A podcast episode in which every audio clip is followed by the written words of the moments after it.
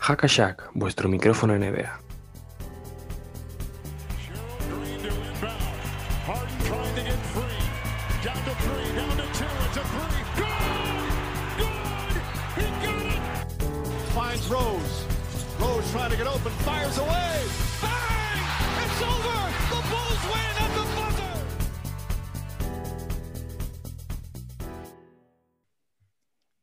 Buenas a todos y bienvenidos a un nuevo martes de Hackashack. Como siempre, yo soy Diego Álvarez y estoy aquí con mis compañeros. Primero Daniel Cortiñas. Muy buenas a todo el mundo. Otra semana más de programa, otra semana más que nos tenéis que aguantar. Y también Pablo Díaz. Como siempre digo, buenos días, tardes o noches, depende de cuándo nos escuchéis y, y nada, y vamos a, a por otra semanita más. Pues nada, con esta introducción que comience el partido.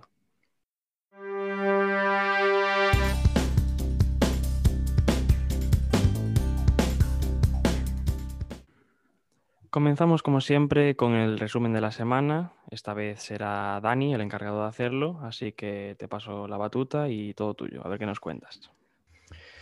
Pues muchas gracias, Diego. Entre los partidos destacados de esta semana está ese Atlanta Hawks San Antonio Spurs. Atlanta fue ganando durante todo el partido, pero San Antonio llegó a forzar hasta dos prórrogas. Aún así, Atlanta se llevó el partido 134-129 con tres jugadores de Atlanta con 28 puntos cada uno. Trey Young, Clint Capella y Bogdanovich.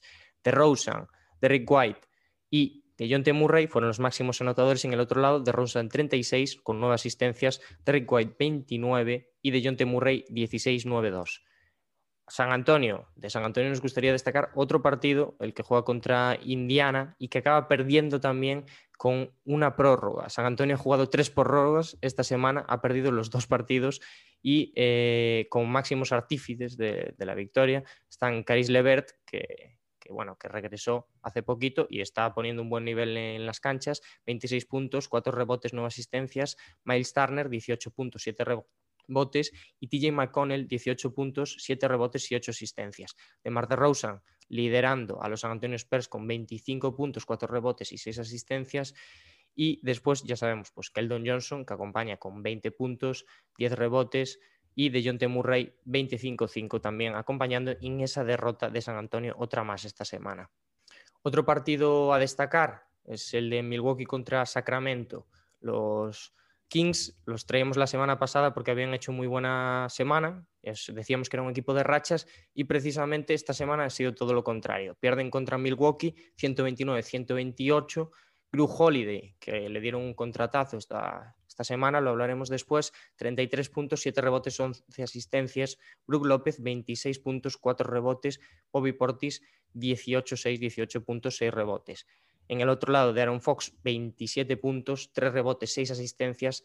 Terrence Davis, 27 puntos, 3 rebotes, 1 asistencias. Y Buddy Hill, 19-3-4 para cerrar ese partido. Partido duro para Milwaukee, que estaba sin Yanis, pero eh, se acabó llevando. Otro equipo que no ha tenido para nada buena semana son los Washington Wizards, que Pablo apostaba por ellos hace poco, y esta semana todo lo contrario. Russell Westbrook, 23 puntos contra Toronto, 14 rebotes y 11 asistencias, pero eh, no pudo impedir la derrota, que 101 a 103 que se llevó Toronto, ese partido con un gran Pascal Siakam, 22-5-3. Gary Trent también, Gary Trent que gana el partido para Toronto con un triple sobre la bocina, hizo 16-2-2 y Malachi Flynn con 16 puntos, 6 rebotes y 4 asistencias. El último partido que traemos ya es un partido muy fresquito, el de ayer, y es ese derby de Nueva York entre los Knicks y Brooklyn que se acabaron llevando eh, los Nets 112-114. Gran partido de RJ Barrett, 22 puntos, 4 rebotes. Eh, Julius Randle, 19, 15, 12, poniendo un triple doble. Y Reggie Bullock, 21 puntos, 3 rebotes y 2 asistencias. En el lado de los ganadores, en el lado de los Nets, Kyrie Irving, 40 puntazos. Ayer una noche muy buena de Kyrie Irving, 2 rebotes, 7 asistencias. Jeff Green también ayudando, 23 puntos, 4 rebotes. Y Joe Harris, 16-8. Julius Randle tuvo la última posesión para empatar, pero su tiro se salió y Brooklyn se lleva el derby de la Gran Manzana. Entre las rachas destacables de esta semana, lo decíamos antes, los Wizards muy mala semana, 0-4. Sacramento Kings, que la semana anterior hacían 4-0, esta 0-4. Los Rockets siguen esa mala dinámica, 0-4 también. Y los Warriors, que parece que están empezando a acuciar ya esos, este tramo final de temporada, 0-3. En el otro lado, las rachas buenas, tenemos a Dallas, que esta segunda mitad de temporada lo está haciendo mucho mejor, 4-0 esta semana, Denver Nuggets 3-0, que también es un equipo que está subiendo, los Miami Heat 3-0, Milwaukee, que sigue haciendo muy buenos partidos 3-0, y Phoenix, que ahí sigue arriba de todo, 4-0. Las clasificaciones después de esta semana se nos quedan así. Brooklyn consigue esa primera posición en el este, Filadelfia segundo, Milwaukee Bucks tercero, Atlanta Hawks cuarto, Miami quinto, Charlotte sexto, en play-in Boston y Nueva York que cae a la octava posición y después tenemos a Indiana noveno y Chicago Bulls décimo. Abajo de todo están los Detroit Pistons, Orlando Magic, Washington Wizards. En la conferencia oeste, los Utah Jazz encabezan a la conferencia con un 38-12 de récord. Phoenix Suns segundos, los Clippers terceros, Denver está ya cuarto, los Lakers caen a la quinta posición, Portland sexto, Dallas Mavericks y Memphis Grizzlies están en play-in y los Spurs y Golden State también noveno y décimo respectivamente. Abajo de todo los Timberwolves a los que ya se acercan los Rockets y Oklahoma City un poquito más arriba. Los traspasos o los movimientos más destacados de esta semana son que de Marcus Cousins jugará en los Clippers con un contrato de 10 días. A Isaiah Thomas también firma con los Pelicans un contrato también de 10 días y parece que reparten contratos de 10 días como panes. John Henson firma también un contrato de 10 días con Nueva York. TJ Leaf también se va a Portland con un contrato two-way. Entre las lesiones, la de Andre Drummond, que se perderá algunos partidos por una lesión en el dedo gordo de su pie derecho. Malik Beasley se perderá también de 4 o 6 semanas por un desgarro en el tendón de la corva. Gordon Hayward estará fuera durante 4 semanas por un esguince en su pie derecho. Y Josh Hart sufre un desgarro en el tendón para su pulgar derecho. Se perderá un tiempo significativo. Se va acercando ya el final de, de, la temporada regular y como vemos los equipos están empezando a apretar en esa zona media, sobre todo en la clasificación. Y con esto nos vamos a ir abajo el foco donde trataremos los temas de más actualidad de esta semana.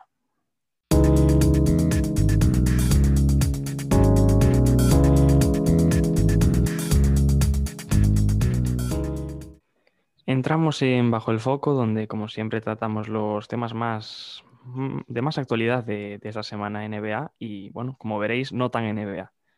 No tan NBA porque la semana pasada ya hablábamos un poquito de, de draft, de cómo va a ser el draft. Y esta semana también tenemos novedades en, en clave universitaria, porque anoche fue la, la, final del March Madness, la final de la NCAA, con la victoria sorprendente, podríamos decir que sorprendente, de Baylor, que, que bueno, que ganó 86 a 70 en un partido en el que hubo bastante poca historia, la verdad, fueron bastante arriba desde el principio. La solidez defensiva unida pues, a la fluidez y al acierto en ataque fueron la clave de la victoria de los Bears, que ganaron ese campeonato que es el primero de su historia.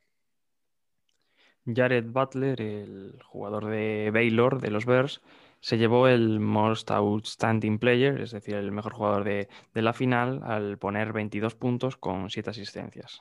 Es el primer jugador en conseguirlo, este números, con o sea, más de 20 puntos con 7 asistencias desde Carmelo Anthony. Y lo cierto es que Gonzaga se queda sin la temporada perfecta y sin el campeonato. El mal inicio de partido de los Bulldogs hizo que fueran a remolque durante todo el encuentro y destacar a Jalen Sachs, que terminó con 22 puntos y 3 asistencias y parecía que era el único que tiraba un poco del carro. Antes de, pasar al siguiente tema, me gustaría decir que también se celebró hace poquito la final eh, de la NCAA eh, de la categoría femenina, que se la llevó Stanford contra Arizona. Ahora sí, ya pasamos al otro tema que tenemos y son los Ángeles Lakers, que nos gustaría hablar de que cayeron un poquito estas semanas eh, debido a los problemas que están teniendo. ¿no?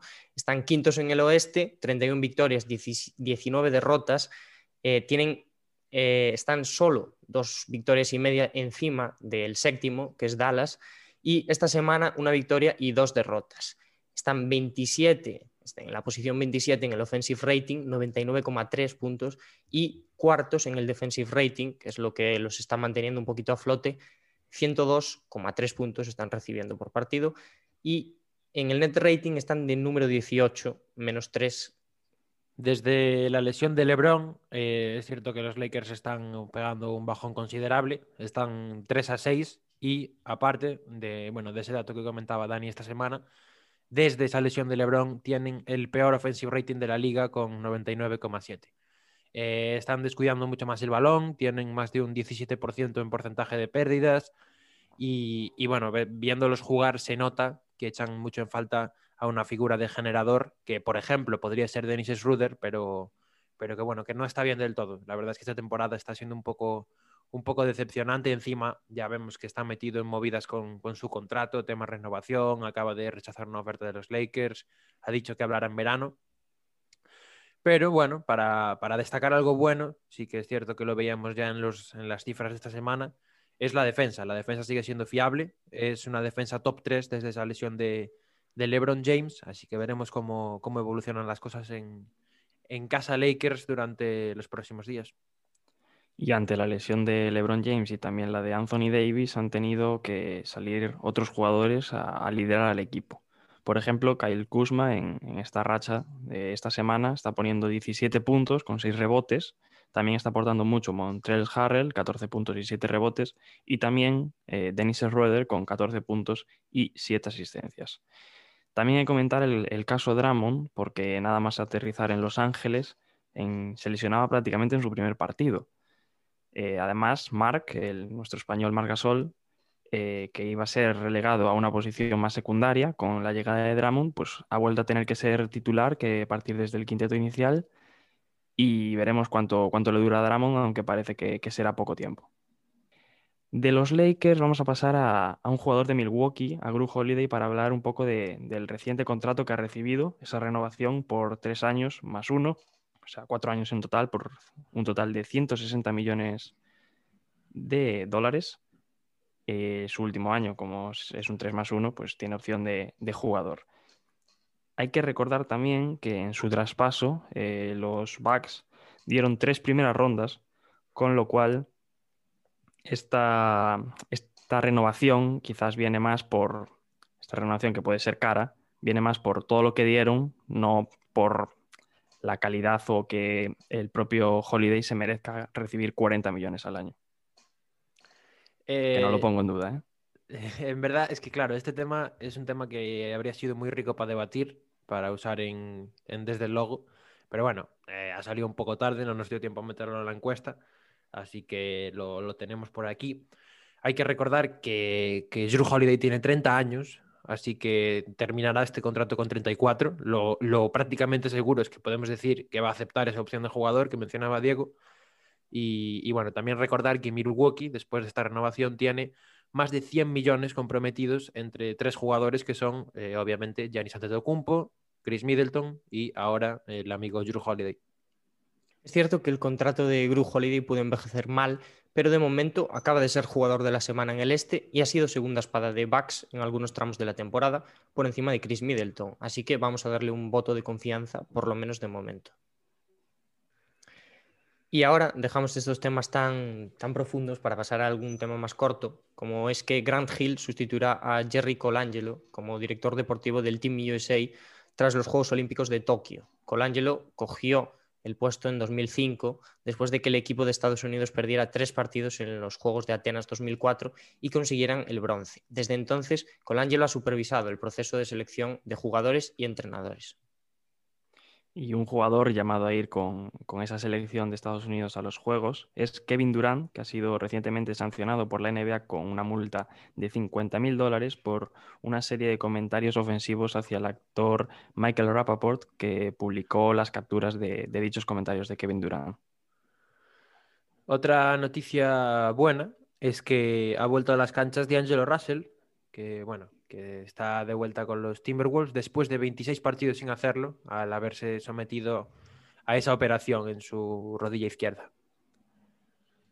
Y otro, otro tema interesante de esta semana es que Sam Charania informó ayer de que estarían, se estarían planteando la liga eh, cambios en el sistema de los challenge, de forma que se le daría un segundo challenge a un equipo si el que usan sale bien. De la misma forma, se devolvería el tiempo muerto utilizado. También dijo que se están revisando aspectos del juego como mociones de tiro innaturales, mencionar el caso Doncic, que se tira para adelante en los triples, ocupando ese cilindro eh, invisible, y bloqueo sobre el balón y, y principio de verticalidad.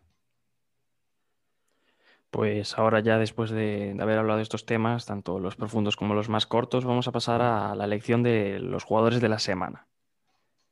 Eh, ya sabéis que no solemos repetir y la NBA se lo ha dado esta semana tanto a Luka Doncic en el oeste como a Drew Holiday en el este.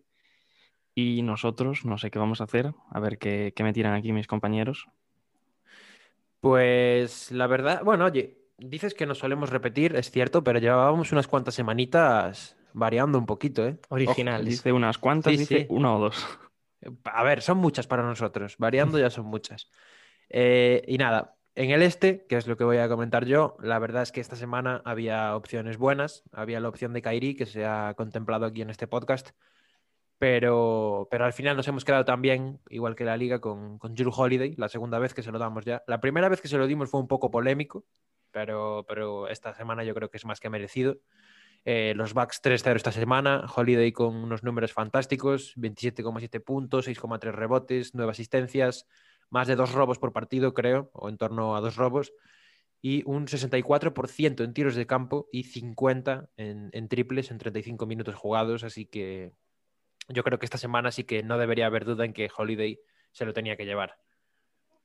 Bastante, bastante merecido a mi, a mi parecer. Y ahora, Dani, te toca a ti el oeste, a ver, a ver a quién tenemos por el oeste. ¿Repetiremos Pues- con Doncic? En, en el oeste yo creo que hay un nombre que tenía que salir sí o sí, y es el del niño maravilla, Luka Doncic, que, está llevando a los Mavs a esa buena racha que estábamos comentando. Ha mejorado mucho en esta segunda mitad de temporada, 4-0 esta semana, así que eh, tenía que ser para Doncic, que ha hecho 29,8 puntos por partido, 8,3 rebotes y 6,5 asistencias en un 51% en tiros de campo y sobre todo, importantísimo, este 44% en tiros de 3. Pues con las fantásticas semanas de Drew Holiday y Luka Doncic le pasamos un telón abajo el foco y nos vamos a 50, 40, 90.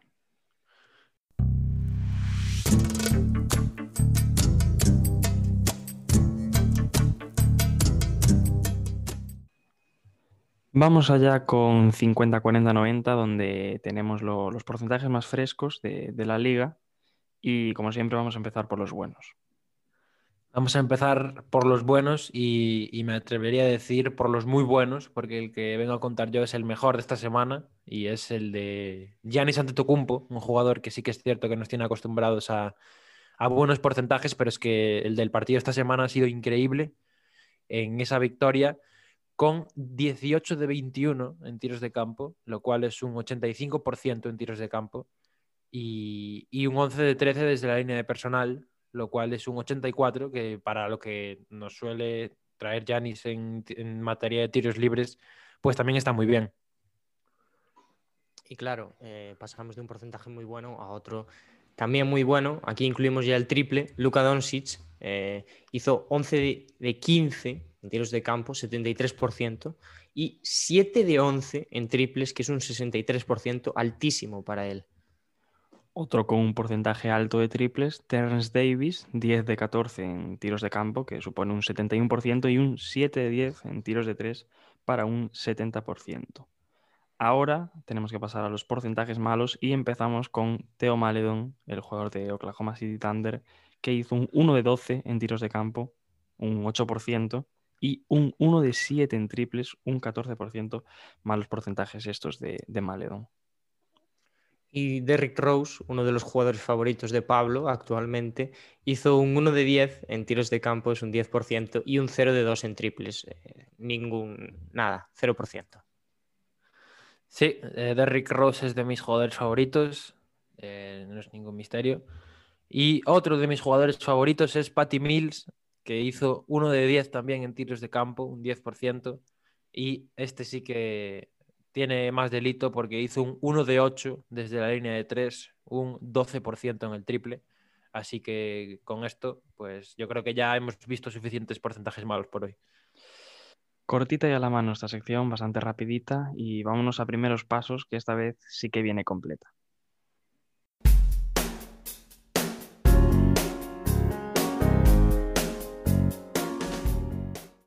Entramos ya en primeros pasos donde, como ya sabéis, siempre hablamos del top 3 de la NBA, pero ya os avisamos en el programa anterior que iba a haber algún cambio, así que ya, ya, lo, ya lo anticipo y es que va a entrar Halliburton en este, en teoría, top 3. Bueno, es el número 12, pero es el, jugador que ahora mismo se proyecta como número uno en la carrera por el rookie del año. Número uno en la carrera del rookie del año es Halliburton, pero el número uno del draft fue Anthony Edwards y esta semana el rookie de Minnesota ha metido muchos puntos. Sabemos que es un anotador y sigue a ello contra Nueva York. 24 puntos, 2 rebotes, 3 asistencias, 3 robos y 4 tapones en un 56% en tiros de campo y un 28% en triples. 35 minutos jugados contra Memphis, 22 puntos, 3 rebotes, 6 asistencias, 64% en tiros de campo, 67 en tiros de 3, 2 de 3, jugando 31 minutos. Contra Filadelfia, 27 puntos, un rebote y una asistencia. 43% en tiros de campo y 42% en tiros de 3, ya tirando 3, eh, metiendo 3 de 7. 41 minutos eh, jugados contra Filadelfia. Y el último partido contra Sacramento, 19 puntos, 8 rebotes, 5 asistencias y 2 robos en un 33% en tiros de campo y un 30% en tiros de 3. Eh, ligera mejora en los porcentajes esta semana de Anthony Edwards comparado con las semanas anteriores, claramente. Sabemos que es muy regular en este aspecto, pero eh, tiene que mejorar en esta faceta y aportar más al equipo, porque ya vemos que Halliburton eh, se sitúa primero en la posición de la carrera por el rookie del año y le está pisando los talones. Y del número uno del draft pasamos al número dos, que fue James Wiseman, el jugador de Golden State Warriors, que sigue sin despegar del todo, no, encuentra regularidad sobre todo en su juego, tampoco, tampoco en los minutos. Frente a Miami, el primer partido de esta semana, 4 puntos, 4 rebotes, una asistencia en 19 minutos, 1 de 5 en tiros. Eh, frente a Toronto, 9 puntos, 5 rebotes, 2 asistencias, 4 de 11 en tiros de campo, 36%, un triple anotado de dos, de dos intentados en 30 minutos, esta vez bastante, bastantes minutos jugados por parte de Wiseman y eh, su último partido de esta semana, el último de su equipo, frente a Atlanta, 8 puntos, 5 rebotes, 4 de 9 en tiros de campo, 44% y 0 de 1 en triples. Que, bueno, como todas las semanas, le falta mejorar obviamente su parcela defensiva y tener más implicación en esa parte. Luego en ataque eh, tiene que tomar mejores decisiones, sobre todo en los tiros, que ya vemos que para ser un pivote está teniendo unos porcentajes bastante bajos, por así decirlo. Y yo creo que es eso, le necesita, necesita despegar, eh, soltarse de, una vez y, veremos el potencial que tiene Weisman de verdad. Sí, y, bueno, yo creo que también le ayudaría tener un poco más de, regularidad en los minutos y en el tratamiento que le dan pues, por parte del cuerpo técnico, porque es un poco, si ves el resto de rookies, digamos, top de este draft, todos tienen más o menos una media de minutos, lo veíamos con Edwards, eh, y lo vamos a ver ahora con, con Tyrese Halliburton, que es el que voy a contar yo un poquito, que esta semana pues ha tenido partidos un poco dispares, por así decirlo. El primero contra San Antonio Spurs, 18 puntos, su, máxima anotación de la semana con un, con un 7 de 15 y con 3 de 7 en triples, un 42% en 30 minutos. El siguiente partido, que fue esa derrota contra Lakers, 9 puntos, 2 asistencias, 4 de 9 en tiros de campo en 29 minutos. El siguiente contra los Bucks, que, ojito, cerquita del triple doble, ¿eh? a falta de unos rebotes, pero 12 puntos, 6 rebotes, 11 asistencias. Muy bien en la faceta organizadora, como siempre, Halliburton. 5 de 13 en tiros de campo, esto un poquito peor, pero 33 minutos de nuevo para terminar la semana en ese partido contra los Timberwolves, que en el, bueno, en el cual hizo 9 puntos, 7 asistencias y 2 robos, de nuevo con un 4 de 9 en tiros de campo en 33 minutos el, rookie de, los Kings acompaña un poco a la racha de su equipo, que como ya dijimos, pues la semana pasada son un equipo muy irregular, que parece que, juegan a la ruleta rusa cada siete días. Y eh, esta semana, pues eh, les tocó perder sus cuatro partidos con un Tyrese Halliburton que aportó asistencias, como ya veíamos, sobre todo en los últimos partidos, y que se está sentando como titular. Y, ya vemos ahí, pues, esa, esa regularidad en los minutos, ¿no? Que quizás es lo que le, lo que le falta a Wiseman. Y de Barton nos vamos ya a las luces, a las luces de la semana, donde traemos caras conocidas, pero también caras nuevas. Eh, Chuma Okeke, el jugador de, Orlando, dos victorias, dos derrotas de su equipo. Ya sabemos que bueno, las victorias y las derrotas no implican mucho en, los rookies, sobre todo a la hora de traerlos. 15 puntos, esto es lo importante por partido, 6,5 rebotes, 3,5 asistencias, en un buen porcentaje en tiros de campo, 46%, no tan bueno en tiros de 3, sí, 21% en 33 minutos de juego. Luego tenemos a Teo Maledon y Pokusevski de, de Oklahoma, los dos, 16 puntos por partido cada uno flojos, es verdad, en los porcentajes, porque Maledon hizo un 32% y Pokusevski un 39% en tiros de campo. Y por último, en luces, hemos metido a Kira Lewis Jr. de los Pelicans con 15 puntos, 3,5 rebotes, 3 asistencias, un 45% en tiros de campo y 30 minutos por partido. Bastante bien estos tres jugadores que, que metemos en luces y vamos a ver qué nos trae Dani para las sombras. Sí, pasamos al lado oscuro de la semana y en él metemos a Facundo Campasso, que a pesar de las tres victorias de Denver esta semana ha promediado dos puntos, 2,7 rebotes y 3,2 asistencias en 18 minutos jugados, con unos malos porcentajes, 22% en el tiro de campo y 12% en tiros de tres. Eh, Josh Hall también, el, el rookie de, de Oklahoma, eh, una, una, victoria para Oklahoma esta semana, dos derrotas, pero él ha hecho tres puntos, 2,7 rebotes, 2,7 asistencias y 10% en tiros de campo en 18 minutos. Bueno, tampoco le vamos a pedir mucho a Josh Hall, pero sí que no ha hecho una buena semana.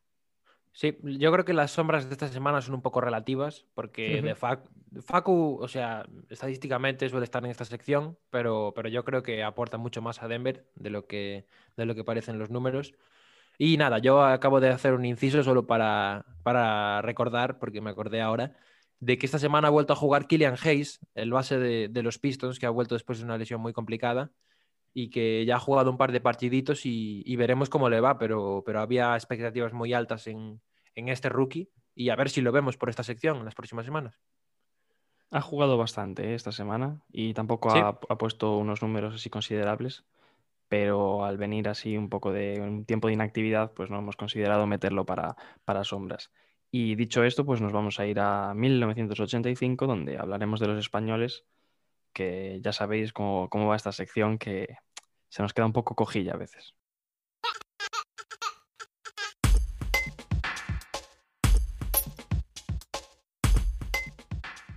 Pues eso, entramos en 1985 para hablar de los españoles que están en la liga, en la NBA.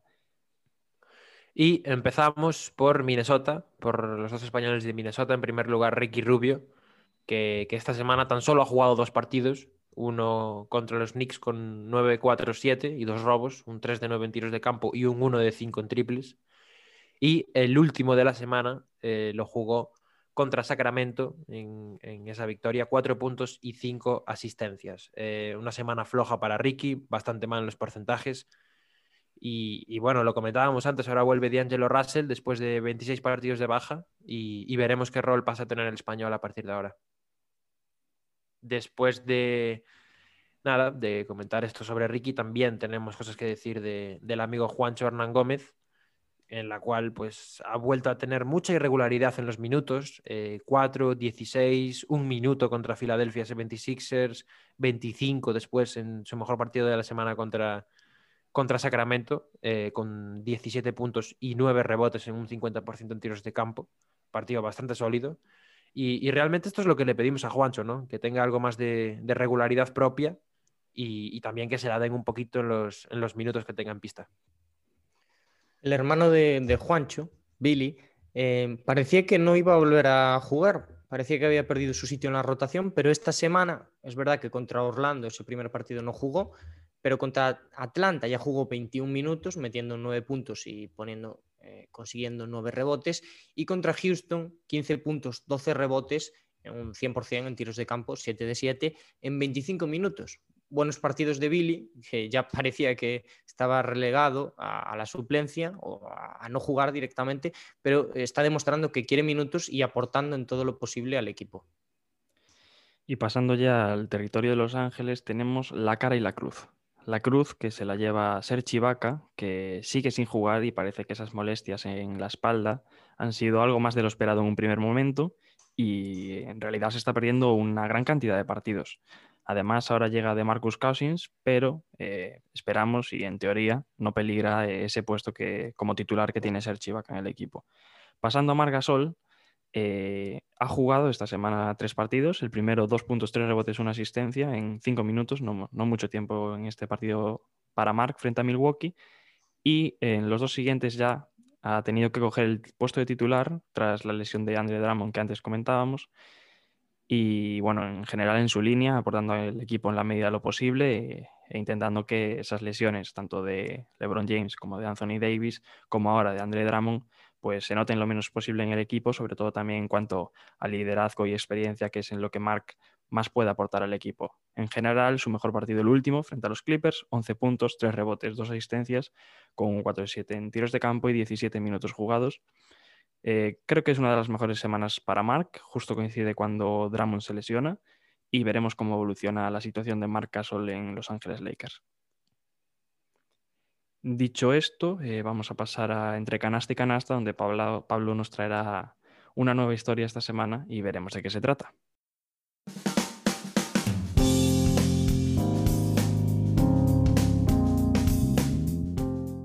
Bueno, pues entramos en, entre canasta y canasta. Esta semana me, ha tocado buscar a mí alguna historia para, para, traer y para contarle aquí a mis dos compañeros.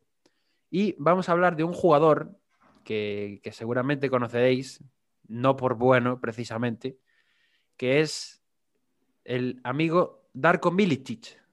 No sé si, os acordáis del bueno de Milicic, el número 2 del famoso draft del 2003. Buen elemento. Buena definición. Diego, ¿tienes alguna idea de qué ha hecho con su vida? ¿De si está jugando todavía? Hombre, entiendo que jugando no. Igual está en... Lo digo porque has dicho vaya elemento, pues no sabes la que te espera porque vamos a, ah, vamos a hablar de, lo que fue un poco la carrera de Darko Milicic, de cómo entró al draft en esa posición, de su carrera en NBA y, de lo que ha venido después. Eh, lógicamente fue un número dos del draft, fue un jugador pues, que tenía cierta proyección realmente, un jugador que, pues, en el que había ciertas expectativas. Con 15 años, por ejemplo, ganó el Mundial Cadete con Serbia y con 16 años, en el año 2002, eh, promedió 14,2 puntos y 7 rebotes en la Euroliga con el Emo Farm Bersak. Eh, o sea que fue drafteado en la NBA con 17 años, que realmente es una animalada y, por detrás de LeBron James, que todavía es todavía peor, vamos.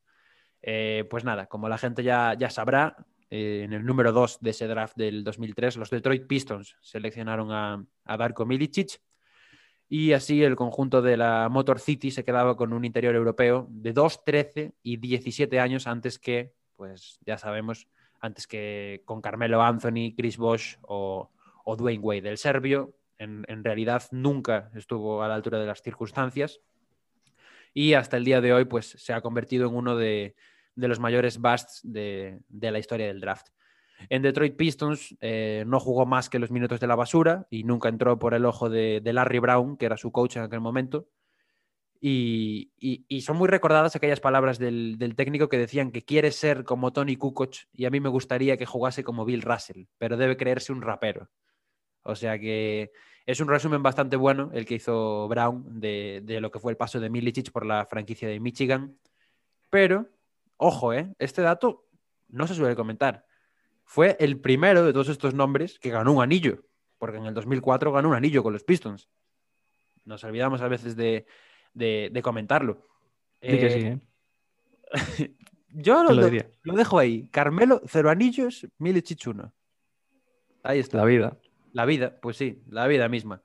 Eh, después de, bueno, de un inicio complicado en, Detroit, tuvo eh, un, resarcir en Orlando. Empezó la temporada 2005-2006 en Detroit, pero no la acabó allí porque fue traspasado precisamente a los Magic justo antes del, del All-Star. Y realmente fue una etapa bastante más productiva. Eh, en los 30 partidos que disputó en, en Orlando, promedió casi 21 minutos desde el banquillo, eh, casi 8 puntos, 4 rebotes, 2,1 tapones por partido.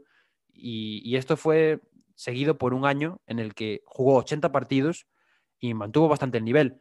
De hecho, esto fue lo que, lo que provocó que en verano sacara bastante partido de su condición de agente libre y firmara un contrato de 21 millones de dólares por tres temporadas con los Grizzlies en 2007.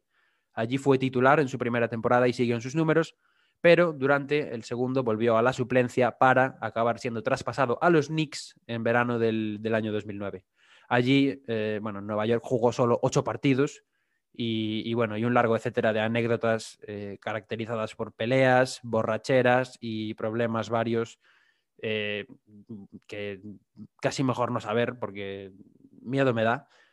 Y, nada, entonces, casi sin tiempo para, para deshacer las maletas de, de, Nueva York, fue traspasado en febrero de 2010 a los Timberwolves, donde jugó su mayor media de minutos en la NBA con casi 26 por partido. Y, y su año 2010-2011 fue su mejor año en la NBA, eh, 8,8 puntos, 5,2 rebotes y 1,5 asistencias en 69 partidos jugados, todos como titular. A partir de ahí, pues eh, fue un poco en caída ya. Eh, la temporada siguiente solo disputó 29 encuentros y los Timberwolves le cortaron. Y, a partir de ahí firmó, firmó, un año con los Celtics, pero solo jugó un partido y jugó cinco minutos. Eh, tuvo que volver a Serbia por bueno, un problema con su madre que estaba enferma. Eh, allí anunció su retirada una vez que terminó el curso. Y, nada, en, clave baloncestística no se volvió a saber de él hasta el 2019, en el que empezó a jugar en, en, el Novi Sad de su ciudad natal, en la segunda división serbia. Él mismo decía, yo fui el problema, que empecé a jugar y, empecé a odiar el jugar, no lo disfrutaba, incluso partidos en los que metía 20 puntos, solo estaba deseando que el partido terminase y poder irnos a casa. Eh, y bueno, él mismo lo, lo, definía así. Después, no dejó el deporte, porque una vez que dejó el baloncesto, decidió probar suerte en el mundo del kickboxing. En 2014 se metió al, mundo de la pelea y bueno, no le fue muy bien. Su primer combate lo perdió por, por KO en el segundo round y, y no volvió a, a, pelear después de eso. Así que después de este nuevo fiasco, pues desapareció del mapa para, para dedicarse a su otra gran pasión, que es la agricultura. Desde el 2017 es dueño de un terreno de más de 50 hectáreas en el que cultiva manzanas y cerezas y en el que dice que ha encontrado una paz interior alejada de los problemas con el alcohol y bueno, que le marcaron una etapa muy oscura en su vida. Eh, Pinta de campechano, ¿no? Sí, y parece, hombre, mejor que en la lucha y que en el baloncesto, tiene pinta que le va. Así que, a, a, mí me está bueno. interesando más la parte esa, ¿eh? de la agricultura. Pues habría que, sí. habría que preguntarles. No tengo mucho más. Si nos eso. hacemos un podcast de agricultura, le podemos traer a la última posesión. Ojo, eh. sería muy buena idea. Eh, y nada, ya para terminar, pues os voy a contar un par de anécdotas. Por ejemplo, Alex Acker, que es un, un jugador veterano que, que, también fue drafteado por los Pistons, eh, comentaba que la adaptación de Milicic fue complicada desde el principio porque el equipo ya estaba completo cuando llegó o sea que no pudo ver un rol que pulir o, o que desarrollar. También se habla mucho de que, de que le perjudicó compartir vestuario con Rashid Wallace, que era uno de, de, los pilares de la franquicia, por así decirlo, la imagen ¿no? de aquellos Pistons, del carácter que tenían. Y, y bueno, pese a ser compañeros, decían que, que, Rashid no dejaba la competición de lado en ningún momento, ni siquiera en los entrenamientos. Así que podemos entender que fue bastante duro con él y que le cortó un poquito las, las alas del progreso llevándolo, como, como leo por aquí, a un camino de autocomplacencia e inseguridad. Eh, así que, bueno, pues poco más. Eh, se embolsó más de 52 kilitos de dólares en, en 10 temporadas. Que no está mal. Eh, no está nada mal. Ojito, ¿eh? ¿eh? Entre Pistons, Grizzlies, Magic, Wolves y Celtics, que también son nombres de franquicias interesantes. Él mismo eh, comentaba en un artículo de ESPN que cuando llegó dijo que Kevin Garnett era el jugador en el que más se fijaba, por, porque se suponía que era quien se tenía que parecer y porque era lo que la gente se esperaba que dijera, ¿no? O sea que él se dijo también, me creía que era el enviado de Dios, me metía en peleas, me emborrachaba antes de los entrenamientos y pues una carrera un poco echada a perder, no tan mala como parece, porque a mí me ha sorprendido ver que, bueno, pues que aguantó tantos años, que tuvo épocas decentes, por así decirlo. Y como última anécdota os voy a contar que, que su adaptación fue tan mala que incluso tuvieron que enseñarle a ducharse. eh, en vez de bueno. ducharse en el vestuario, pues se duchaba siempre en casa, eh, lo contaba Chauncey Billups, y dijo, decía, eh, no se daba cuenta de que en Estados Unidos nos duchamos todos juntos, así que tuvo que enseñarle que al acabar un entrenamiento tenía que ponerse la toalla a la cintura y entrar en la ducha. Eh, suena, suena, un poco mal, pero, pero yo creo que es una deuda que define a la perfección lo que fue la carrera del amigo Milicic. Y que, y nada, desde Hakashak, pues deseamos que le vaya muy bien con, su, con sus cultivos de cerezas y manzanas. Y, y que si algún día quiere volver al baloncesto, pues aquí estaremos para contarlo. Sí, estaremos pendientes ¿eh? de lo que hace en el huerto. Eh, igual os traemos alguna actualización. A ver, eh, para este verano, eh, fresquito. Así que nada más. Buena historia, un, ¿eh? Me un especial, un especial sobre la vida de, de Darko.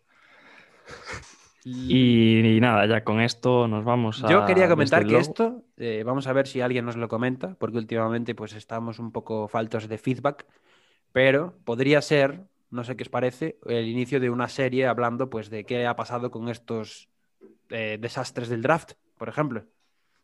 Así Muy bien, que, ¿eh? po podría sí, ser, sí, ¿no? Sí, me gusta, ser. me gusta. Vamos a, vamos a ver si nos comentan algo, pero la historia de Milicic, que es interesante, como hemos visto, ahí queda ya puesta. Pues dicho esto, nos vamos a desde el logo y veremos qué, qué temas traemos esta semana.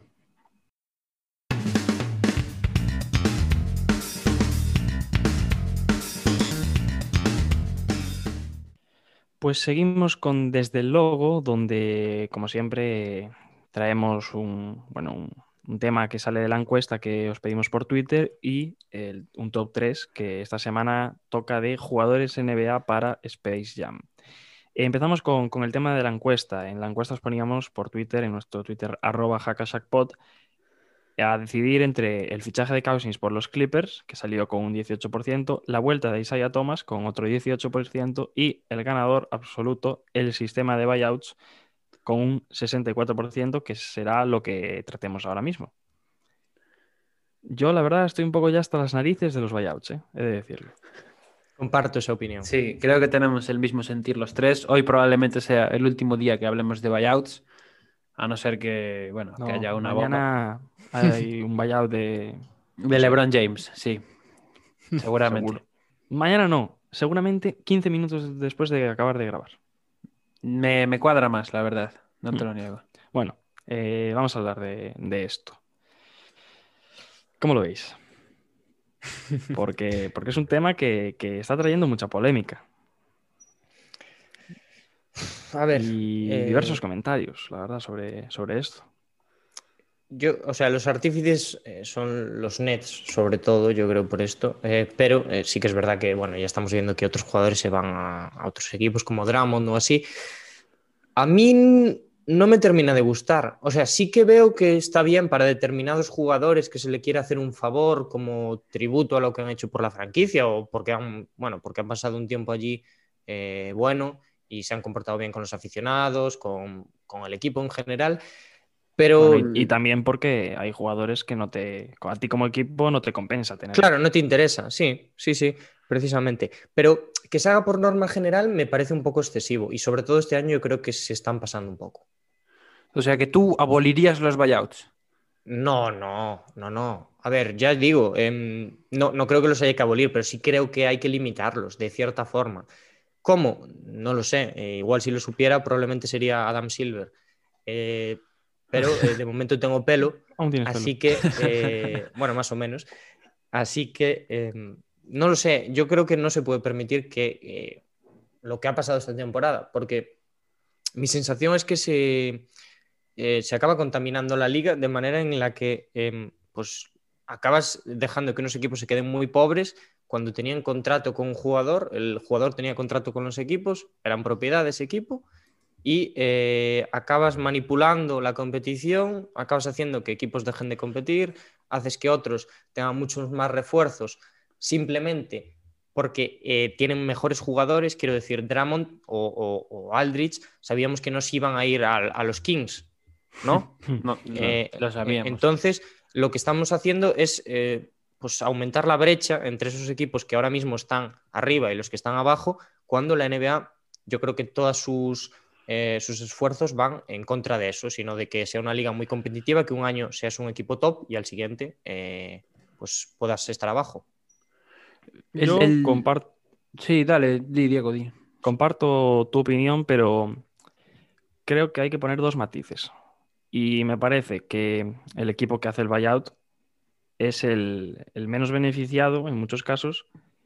En otros, obviamente, pues les compensa también, claro está. Pero creo que es el que menos tiene que ver en, este asunto, en esta polémica. Para mí, eh, la clave está en que muchos jugadores eh, se, se aprovechan de su influencia y de la influencia que también están ganando los jugadores eh, en los últimos años en la liga para ir soltando cositas que vayan llamando a un posible buyout.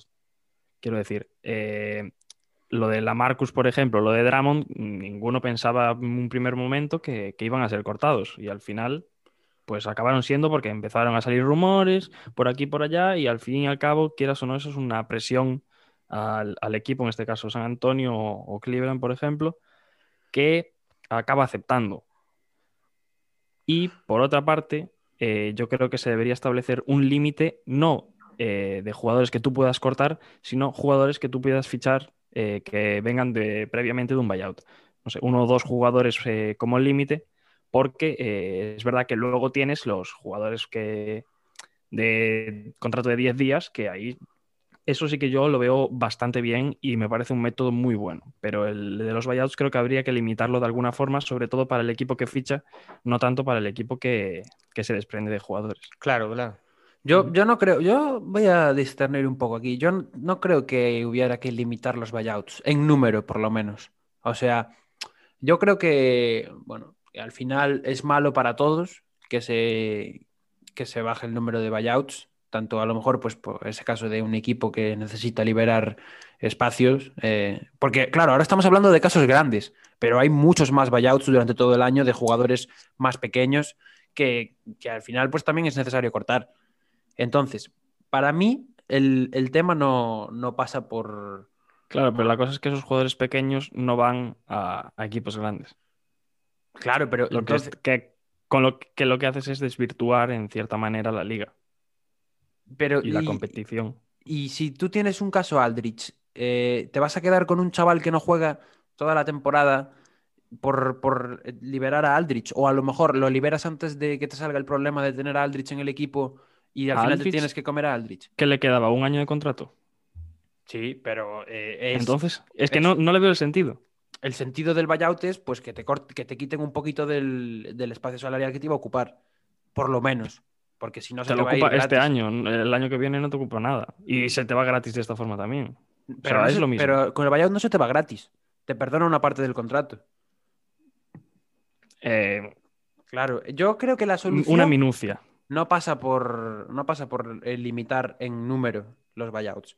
Yo he de decir que bueno, estamos todos un poco hartos de, de la temática buyout porque ha sido unas semanas duras, pero también tengo que decir que ha sido uno de los debates más, más interesantes de las últimas semanas. Y, y yo el otro día, es que lo tengo por aquí abierto porque me gustó mucho la idea, tengo eh, un artículo de, de NCB Sports de, de Dan Feldman sobre cómo arreglar el mercado de buyouts. Eh, y la verdad es que propone una, una idea que a mí me parece buenísima. Os la voy a contar, pero me, me parece eh, buenísima. Que es dejar a los equipos pujar. Pujar Mm, por, pero- por- pero- buyout. Te lo explico, te lo explico, porque es más, está más desarrollado. Eh, cuando un equipo y un, y un jugador eh, llegan a un acuerdo para hacer un buyout, eh, el- la cantidad de dinero que el jugador está dispuesto a perdonar sería la, primera puja, la puja inicial, ¿no? Entonces, los equipos podrían pujar con, con espacio salarial o con excepciones. Si un equipo gana la puja, adquiere al jugador. Y, y el dinero de la puja ganadora es lo que va al, al payroll, al- al- a las cuentas salariales del nuevo equipo, ¿no? Y se quita del equipo del que proviene el jugador. No sé si me estoy explicando bien o es muy lioso. Sí, es mover Sí. un poco el espacio salarial para, Claro, eh, para fichar en formato de puja. Ojo, el, el jugador también podría pujar. Si gana la puja, se convierte en agente libre sin restricciones. Y, y el- y el dinero que, él usaría en esa puja ganadora se le quita de su salario y se le quita al equipo del que proviene del, del payroll. De esta forma, lo explica aquí el, el chico que lo ha escrito en, en NCB Sports, el, el equipo original eh, obtendría de la misma forma que ahora una, una, liberación del espacio salarial. Los otros equipos, todos, tendrían una oportunidad de, adqu de, adquirirlo. Es decir, se regularía un poco todo el tema de que vaya un contender sí o sí, porque a lo mejor llegan los Kings, como dice Dani, y dice, sí, pues yo te pujo un millón por Drummond. Y claro, los, Lakers no tienen un millón para pujar por Drummond.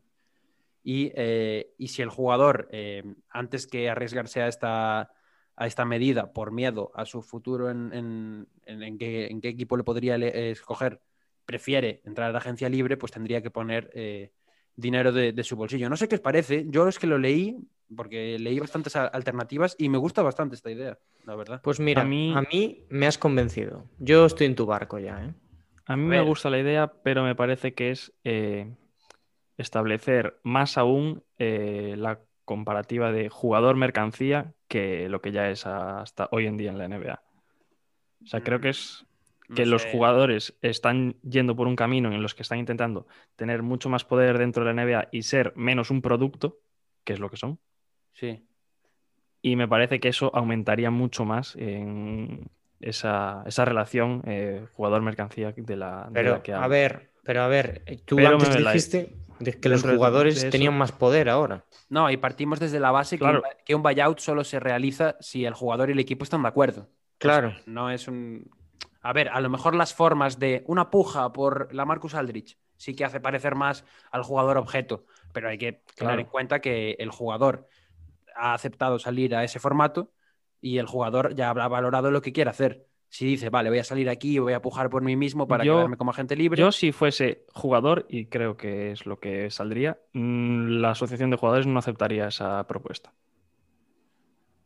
Pues a mí me parece eh, bastante más. Claro, no la, no la, aceptaría porque va en, en, contra de la libertad que tienen ahora. Porque ahora tienen muchísima más libertad. Pero a nivel competitivo de la liga, yo creo que mejora. A claro, mí me parece mucho al... mejor solución para los equipos está perfecto, pero para los jugadores pierdes mucho. No, no, no para los equipos, porque al final, es lo que decía Pablo, que los Lakers igual no se lo llevaban eh, en, en, esa situación de puja, sino para la liga en general.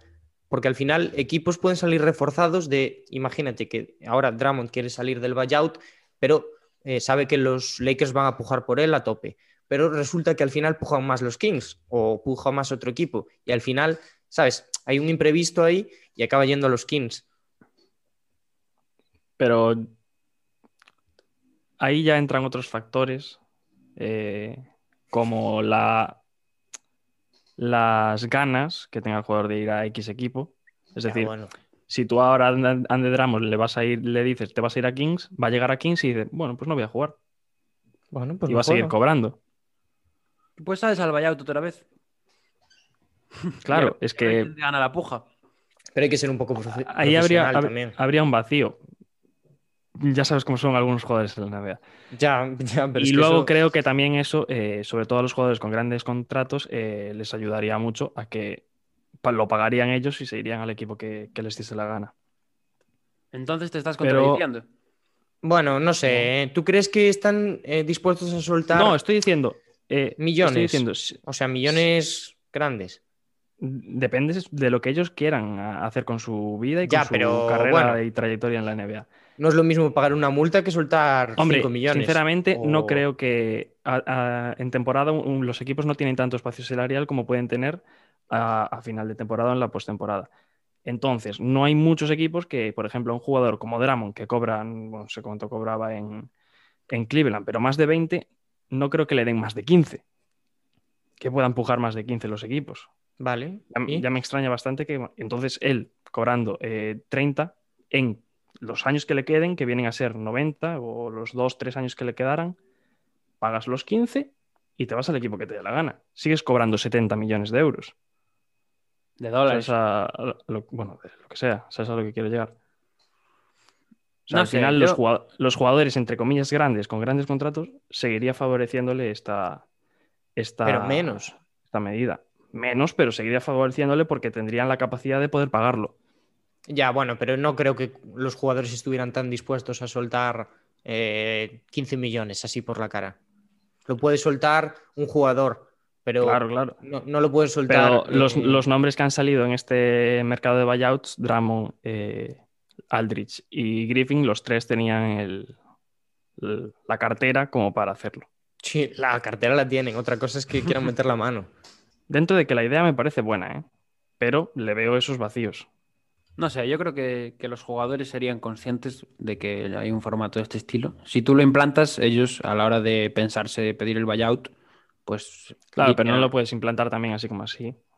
No, no, claro, esto Porque lo que- decía antes, de que los jugadores tendrían que estar de acuerdo en una mayoría. Sí, pero los, jugad- jugadores no creo que estén de acuerdo en, en ningún cambio del sistema de buyouts, sinceramente. Ya. Por eso Porque- me parece bastante difícil que se, que se acepte, teniendo No, en cuenta que, que la asociación de jugadores tiene un papel importante en esas decisiones. Y no sé si queréis decir algo más. No, Si yo la cambiamos. verdad, no. No. Cambiamos de tema y vamos al top 3 de, de jugadores de la NBA para la película que saldrá dentro de unos meses, en julio, Space Jam eh, 2 con, con LeBron James. No sé quién quiere empezar de vosotros. Eh, Dani, por ejemplo. Yo creo que Dani quiere empezar.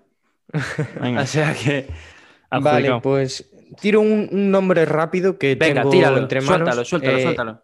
que simplemente es para decir que me gustaría que apareciese eh, un segundo, porque no, no me da para más tampoco. Es Luka Doncic, yo creo que me gustaría que estuviese, eh, simplemente porque se lleva bien con LeBron, porque es un jugador que tiene mucho mercado también y que apareciese tan solo tres segundos, eh, yo que sé, en un vídeo, en cualquier cosa, eh, quedaría bastante guay.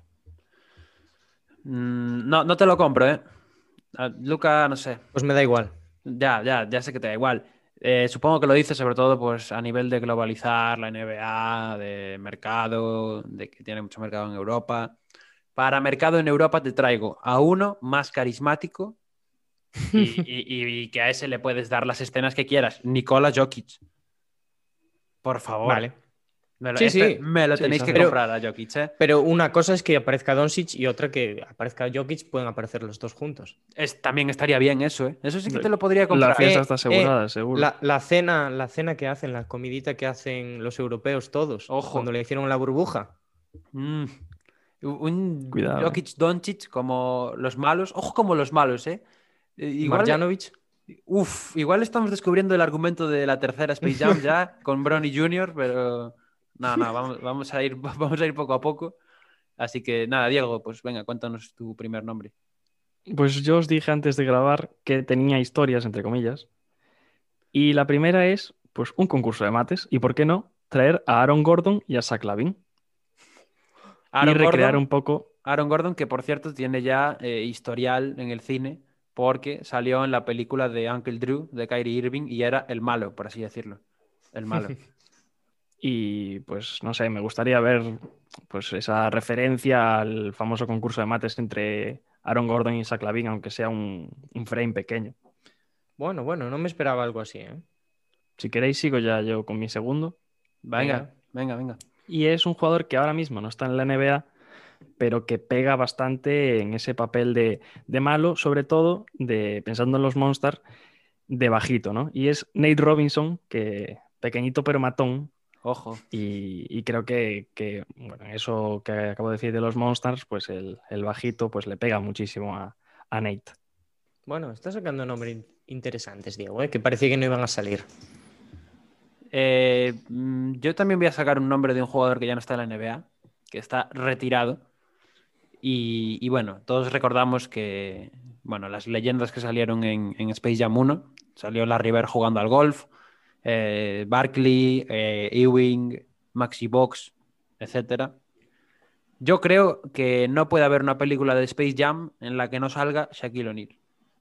O sea, eh, vamos a ver, el señor que da nombre a nuestro podcast es una, es un, bueno, para bien o para mal siempre da la nota. O sea que yo creo que, no sé si podría ser parte del argumento principal, pero yo creo que una escenita la podría tener, ¿no? Sí, le pega, en realidad le pega bastante. Sí, haciendo un poco el payaso, Sí. ¿no? Criticando a algún jugador, sí. Critica- sí. Vale, pues voy a recoger eso de que estamos hablando de jugadores no actuales. Y yo ya sé que esto no tiene ni pies ni cabeza, pero no podía eh, ausentar este nombre. Eh, tenía que salir Allen Iverson. Eh, ya lo sé, eh, no, pega nada, eh, estoy completamente de acuerdo. Pero Eh, se me hacía raro no meter a mi, a mi jugador favorito en, en una película eh, de este estilo, de, de esta magnitud, y dije yo, aquí hay que meter a The Answer. Me encantaría que estuviese, la verdad. Eh, no sé qué, haciendo qué. Eh, yo vengo aquí un poco así como cread vosotros, pero no lo sé. Me, me acabas de defraudar un poco, ¿eh? Porque acabas de decir que es tu jugador favorito y pensaba que era Kyle Guy, la verdad, pero bueno. No, Kyle Guy es actual, hombre. Allen Iverson es eh, histórico.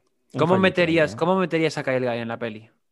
Porque A Kyle Guy, pues igual lo metería eh, tirando triples, que es lo que mejor sabe hacer. Igual lo metería. em, esto va a estar un poco feo, ¿eh? Eh, lo que voy a decir.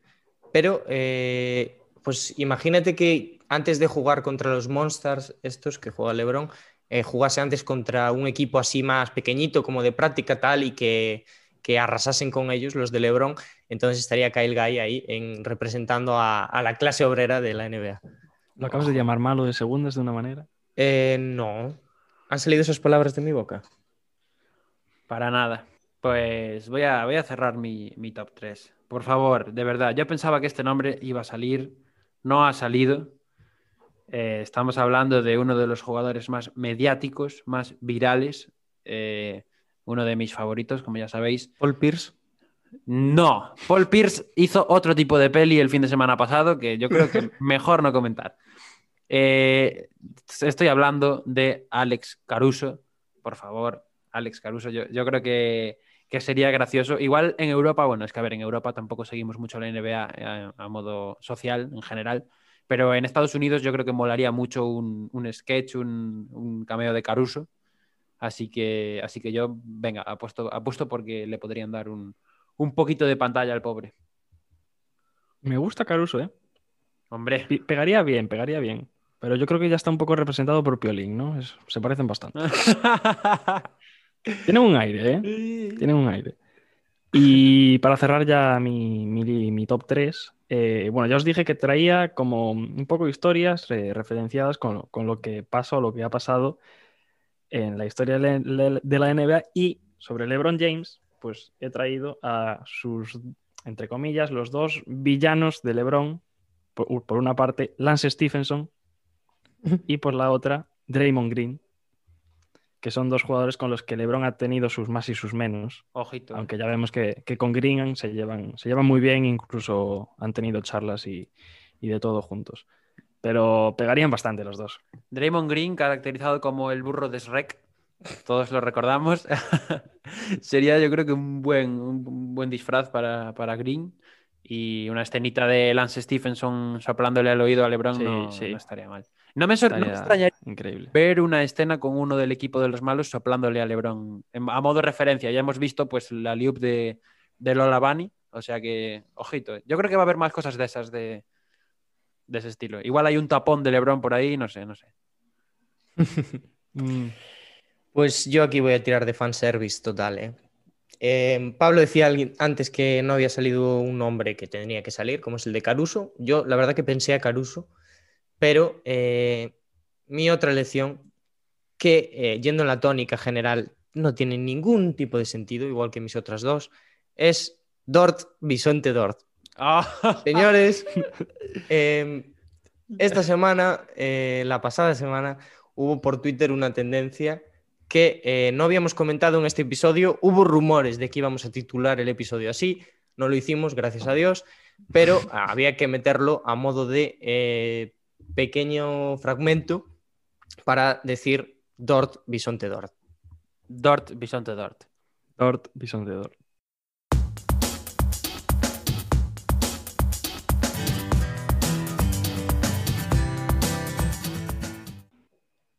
Entramos en la última posesión con un nuevo invitado especial.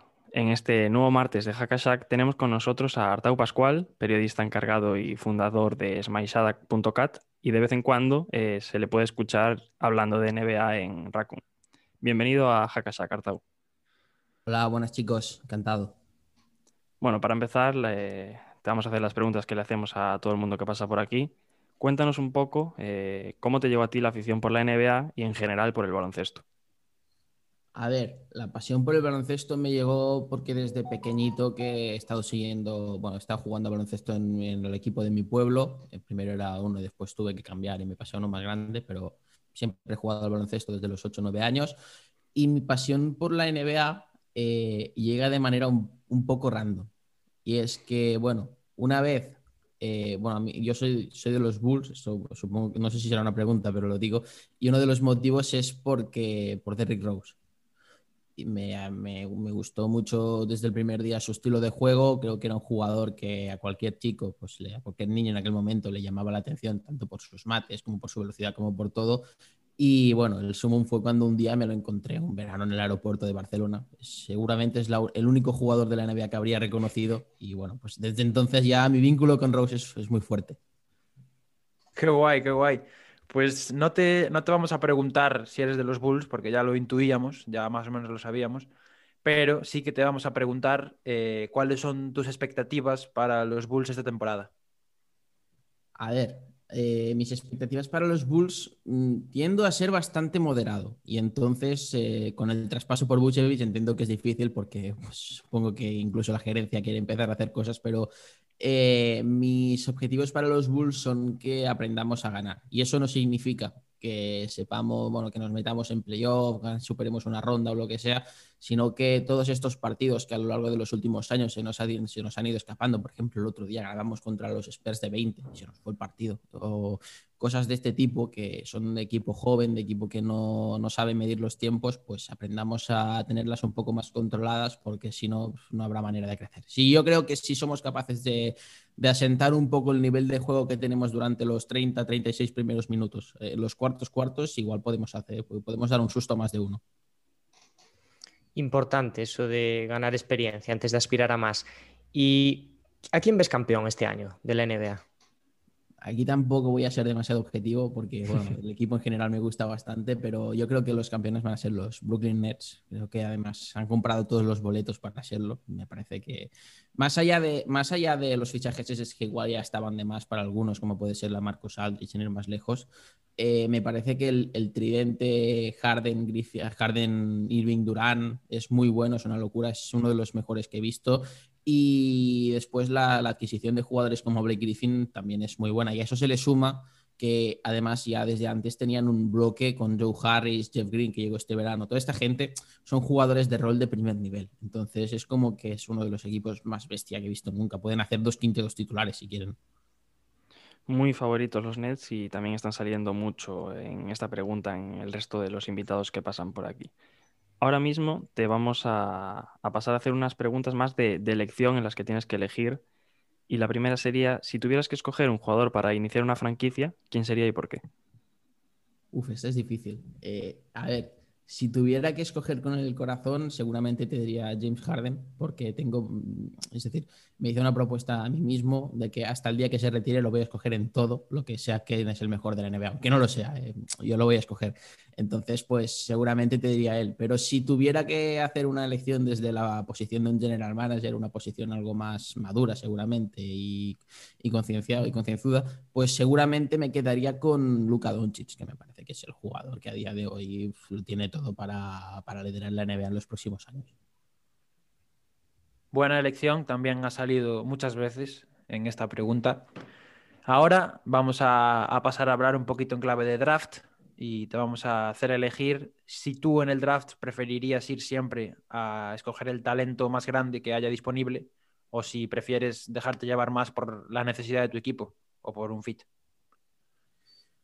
Depende de la, es que depende de la franquicia que sea, pero si me tuviera que guiar por el gusto personal, seguramente siempre escogería el talento, obviamente dentro de unos parámetros. No sé, por ejemplo, en el caso de los Bulls, si tengo a Vucevic y a no sé quién, no voy a escoger a un pivot bueno, porque el pivot se me va a estancar, ¿no? Entonces no, no lo haría. Pero si tuviera más o menos un equipo que está a las puertas de la competitividad, pero le falta algo, no tendría demasiados problemas en dar un paso atrás para dar, para dar, para dar un salida a un talento mayor. No, yo creo que me, me guiaría casi siempre del talento, porque al fin y al cabo en la NBA lo que no puedes permitirte tampoco es estancarte. Tienes que buscar siempre la mayor proyección para llegar lo más lejos posible y aunque esto sea dentro de dos años.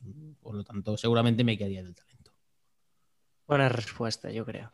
Y para cerrar ya esta ronda previa, nos gusta poner a los invitados en una situación y es si estás en la última posesión y estás dos puntos abajo de toda la liga, ¿a quién le darías el balón para que se la jugase en esa última jugada? Mm, Mira, aquí siempre os he dicho que os, daría- os diría a Harden, pero Harden en el clutch seguramente es, menos me gusta. Entonces, entonces, no, no voy a decir a Harden. Y aquí tengo un, jugador que es un poco fetiche. No es un, no es un tío que me guste especialmente, no es un tío que, haya seguido toda su carrera al detalle, pero sí que es el jugador que más tranquilidad me, me da en los momentos de exigencia. Y bueno, es que lo ha demostrado a lo largo de su vida. Y es Kyrie Irving. Es un jugador que veo más fácil en una situación de, de tiro esto eh, para ganar el partido que coja el balón y se vaya corriendo al vestuario que que falle el tiro si lo lanza. Entonces, pues como que eh, yo creo que apostaría por, por Irving, sinceramente. Muy buena elección la, de- la de Kyrie. Creo que no había salido nunca aquí. Y Aquí normalmente sale Lillard siempre, así que yo creo que es interesante y se agradece que salgan Sí. nombres nuevos. Me gusta, me gusta bastante. A ver, Y- Lillard es tremendo, ¿eh? pero Sí, sí. No, yo seguramente tampoco elegiría a Lillard, pero esto ya va por, por gustos personales. Yo sí, la verdad, como fan de Blazers. Nada, después ya de, de esta breve introducción para conocerte un poquito, eh, vamos a pasar a la, ronda de preguntas, donde compites con, el resto de invitados que hayan pasado po- por, aquí. Eh, como ya te comentamos, constará de 12 preguntas divididas en cuatro bloques según su dificultad. Las preguntas del, rookie, del bloque rookie valdrán un punto, las del sophomore 2, All-Star 3, Hall of Fame 4 y así sucesivamente. Y eh, veremos si estás listo de, de superar los 22 puntos de Javi Molero, que es el líder, o eh, por el contrario, por lo menos, superar a Neil, que hizo 13 puntos, que fue el que te nominó. Y que te puso un poco bueno. verde, la verdad. No, no, no nos vamos a engañar. le tendré que echar un, le tendré que echar un ojo al podcast porque quiero, quiero ver qué dijo, quiero ver qué dijo Neil. Bueno, pues si estás listo, empezamos con el nivel rookie. La primera pregunta es cortita y al pie. Dorsal de Devin Booker. Hay opciones, por si, si quieres que te las digamos, hay dos opciones. Sí, mejor vamos con opciones. Vale. El 1 o el 0. El 1. Correcto, es el dorsal 1. Fíjate que en dorsales, en dorsales soy muy malo porque estaba convencido antes de que me dijeras que era el 11, porque me sonaba que había unos, pero no me acordaba. No, no, es el 1, es el 1. Y no es lo mismo sabérselo que, que estar aquí respondiendo. ¿eh? Vamos a, vamos a seguir por ahora bien, una de una. Segunda pregunta del, del nivel rookie es ¿quién ganó el premio al mejor defensor del año la pasada temporada? Sin opciones. Bueno, creo que aquí no las voy a necesitar. Pero dilas, dilas por si acaso. No, no, que no hay, digo, no hay opciones aquí. Ah. Eh, Gobert. Respuesta definitiva, Gobert. Espera, déjame que piense, pero. No, ante Tocumpo, ante Tocumpo. Definitiva. Sí, es definitivo. Pues menos mal que has cambiado porque es correcto, es Giannis Antetokounmpo, que fue MVP y jugador defensivo del año. Empiezan las dudas ya. Esperemos que con esta no la tengas, porque es sobre tu equipo y es cómo se llama el actual pabellón de los Chicago Bulls. Hombre, United Center. Y obviamente, como no, es correcto. Venga, pasamos al nivel sophomore, donde ya valen dos puntos las respuestas correctas. Y es eh, posición en la que fue drafteado Tyrese Halliburton, sin opciones. El 12. Correcto, el 12 de la primera ronda. Seguimos, seguimos. Por ahora vamos 4 de 4 en aciertos, así que vamos ya con la quinta. Cuando pase a Neil, avisadme y me voy. Sí, sí. Estamos, llevamos ya la cuenta. Puntos. Eh, pre- sí, pregunta número 5. jugador que más puntos anotó en las dos últimas temporadas, en la 18-19 y 19-20. Tenemos opciones. ¿Quieres opciones? No, es Harden. Pues sin opciones de por medio, correcto, ahí está. Teníamos de opciones también a LeBron James y Russell Westbrook, pero es James Harden, así que dos puntitos más. Y ahora eh, vamos a pasar a, a una pregunta de universidad que nos consta que, que conoces bastante sobre, sobre ello. Y es la universidad que más números uno ha tenido en el draft. Es decir, que hayan jugado ahí y que después hayan sido escogidos en- como primera elección del draft de la NBA. Tenemos opciones, si quieres te las tiro, o Mm. si por el contrario, si decides responder sin ellas, Dímelas por si acaso. eh, pues son tres opciones. La primera sería Duke, luego tendríamos a Kentucky y luego a Georgetown. No me ha resolvido absolutamente nada. Sigo dudando con las mismas. Eh, hostia. Te diría que Duke. Pero. Pero es que Kentucky Calipari es muy bueno eh, sacando jugadores en primeras rondas. en primeras rondas en elecciones top. Pero te diría que Duke, te diría que Duke. Son Es números uno, ¿eh? Sí, sí, sí, sí. Vale. Yo, te, yo te diría que Duke, pero es que Calipari es buenísimo. Entonces igual me la como por ahí. Es tu respuesta definitiva, ¿no? Sí, sí. Pues te voy a decir que sigues con el pleno. Es Duke, es correcto. Son cuatro elecciones por encima de las tres de, de Kentucky. En Duke fueron Art Heyman, Elton Brand, Kyrie Irving y Zion Williamson. Vale, pues parece que estamos vacilando un poco con lo de es respuesta definitiva o no, pero vas bastante bien. Vamos a seguir con el nivel All-Star. Tres puntos ya por respuesta correcta.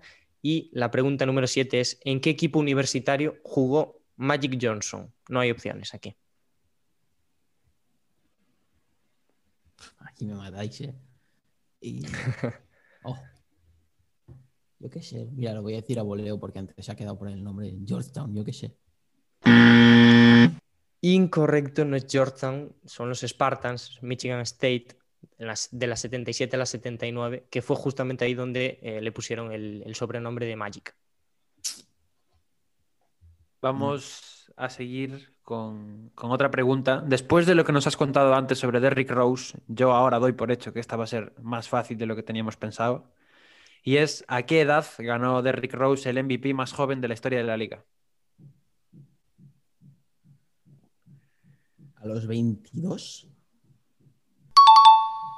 Y es correcto, fue a los 22 años y 191 días se, se convirtió pues, en, en el jugador más joven en, en ganar el galardón. Si falló esta, no me lo perdono. Como, como buen fan de Derrick no podías fallar esta. Y te digo, tienes ahora mismo 12 puntos, estás a uno de empatar a Neil. Es decir, que con acertar una pregunta más ya lo superas. Novena y última pregunta de este nivel All-Star. ¿Con qué equipo debutó en la NBA Danny Green? Tenemos opciones, Por eh, supongo que querrás escucharlas. Sí. Cleveland Cavaliers, San Antonio Spurs y Orlando Magic. Uno de esos es la correcta. Es jodida esta, ¿eh? Ya nos vamos acercando al final, cada vez son más difíciles. Hostia, es que Green tiene sus años ya. Eh, mm, Hay una que casi seguro que no, que no le vi- no me suena con su camiseta, otra que no me quiero mojar y yo te diré Spurs, porque, pero estoy entre Spurs y otra, pero te diré Spurs. Venga, la mantengo. Y es incorrecto. La respuesta correcta era Cleveland Cavaliers. Saltó la sorpresa. Es que no me sonaba de nada con la camiseta de Orlando, pero estaba dudando, estaba dudando. Bueno, no vamos nada mal, ¿eh? hay que decirlo que no vamos mal. Ahora quedan las difíciles, estas ya van a costar un poco más. Nivel Salón de la Fama, cuatro puntos por respuesta correcta. Y es ¿cuántas victorias cosecharon los Lakers de la 71-72 en la que es la mayor racha de partidos ganados seguidos? Es difícil, ¿eh? No hay opciones.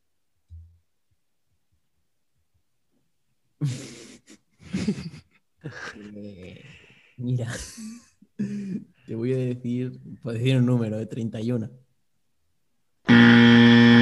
Pues es incorrecto, pero te va a sorprender porque son dos más, son 33 por poquito. Nos, nos quedamos cerquita y, y ahora vamos a por otra de estas. Bueno, estamos en el último nivel, aquí es casi imposible ya. ¿Cuál es el máximo de carrera en asistencias en un partido de Maxi Box?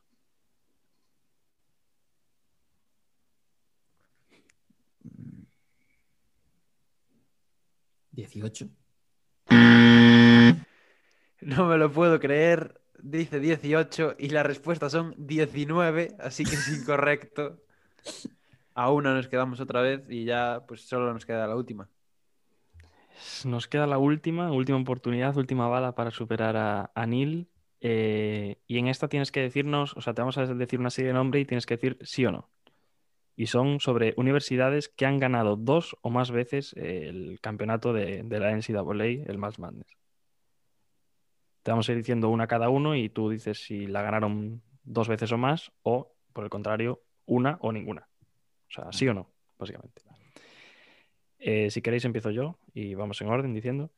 Perfecto. Vale. Virginia. Bueno, se te permite un fallo, hay que, hay que Sí. decirlo. Se te permite Sí, un sí, fallo.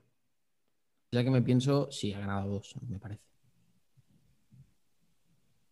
Yo diría que sí. ¿Dos o más? ¿Es tu respuesta definitiva? Sí. Es incorrecto. Solo lo han ganado una vez y fue en 2019. Pues Recientemente. pensaba y no, no tengo. Vale, vale. Vale, vamos con otro, otro campeón reciente, el año anterior, eh, y es eh, Villanova. ¿Ha ganado dos veces, sí o no? Sí, Dos o más. sí, sí, sí. Correcto, tres veces. Vamos con otra que es la Universidad de Florida. ¿Sí o no?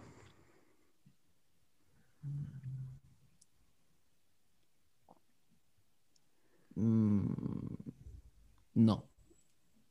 Pues es incorrecto. Ganó el campeonato dos años consecutivos en 2006 y 2007 con, con Billy Donovan. Ah, la- lo de Horford y tal, ¿no?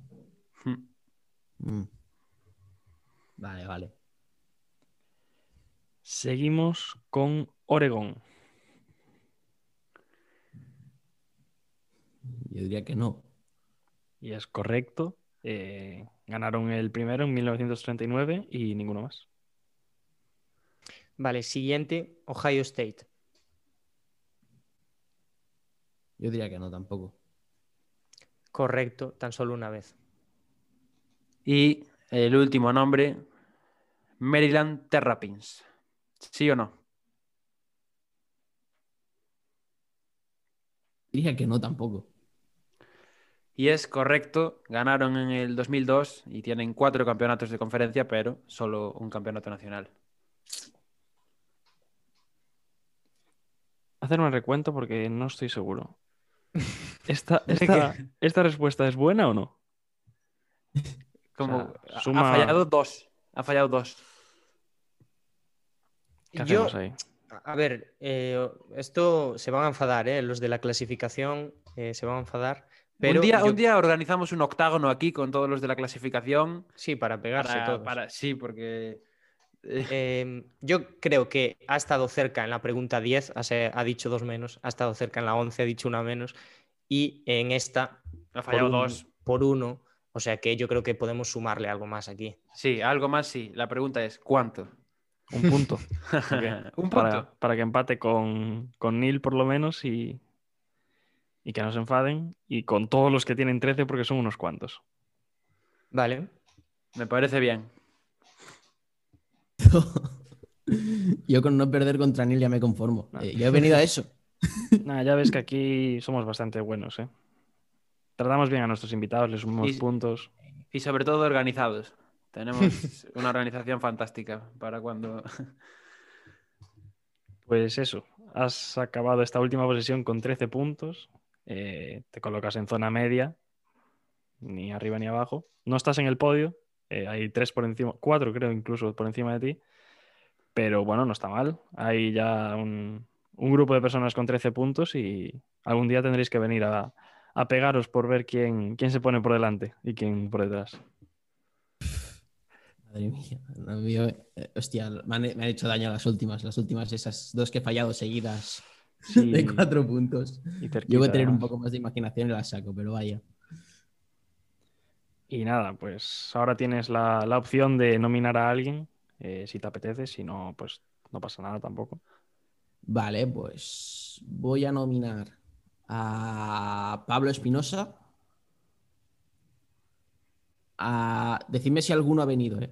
Voy a nominar también a, a Losi, a Nacho Losilla. Y me queda uno, ¿no? En verdad, solo, solo te pedíamos que nominases a uno, pero Ah, si quieres nominar a más No gente, sé de dónde he sacado que eran tres, entonces. No Nada, hay dejadlo, problema. dejadlo. anotamos lo- a, lo dejo en estos dos. Lo dejo estos anotamos a dos. esos dos. sí, vale, sí. pues anotamos a los dos. Perfecto. Y nada, muchas gracias por, por venir aquí y compartir tu amor por la NBA con nosotros. Hombre, chicos, ha sido, ha sido un placer, de verdad. Sí, muchas gracias. Ya, ya hablaremos para ese desempate que queda para un futuro, pero, pero muchas gracias por venir. Sí, el placer es nuestro. Gracias. Con esta última posesión de, de Artau Pascual, acabamos el episodio de hoy, eh, en el que, bueno, entre otras muchas cosas, hemos hablado sobre eh, los Lakers, un poquito también sobre la final del March Madness de la NCAA, eh, como siempre, porcentajes rookies eh, españoles. Pablo nos traía su historia sobre Darko Milicic y también, como siempre, en Desde el Logo debatíamos un poquito sobre nuestro top 3, esta vez sobre Space Jam y el sistema de buyouts. Y por mi parte ya poco más que decir que, que casi despedir este, este nuevo episodio y no sé qué queréis decir vosotros. Quedaría un poco mal que dijéramos otra vez Dort, Bisonte Dort, o por lo menos seríamos un poco pesados. Así que nada, vamos a, despedir como siempre. Eh, muchas gracias, nos, nos vemos en el episodio de la semana que viene. Y, y nada, mm, de nuevo gracias por, por escuchar. Qué bonito, Pablo. Eh, se nos acabó la locura de marzo. Hay muchas ganas ya del draft. Eh, yo tengo muchísimas ganas de ver dónde caen los jugadores eh, que van a salir en primera y en segunda ronda. Y eh, pues eso, nada más, recordar Dort Bisonte Dort y hasta otra. Muchas gracias. No mientas, tienes ganas de ver dónde caen los Rockets. También, también. Nada, dicho esto, gracias a todos los que nos estáis escuchando. Si os ha gustado, no os olvidéis de compartir y hasta la semana que viene.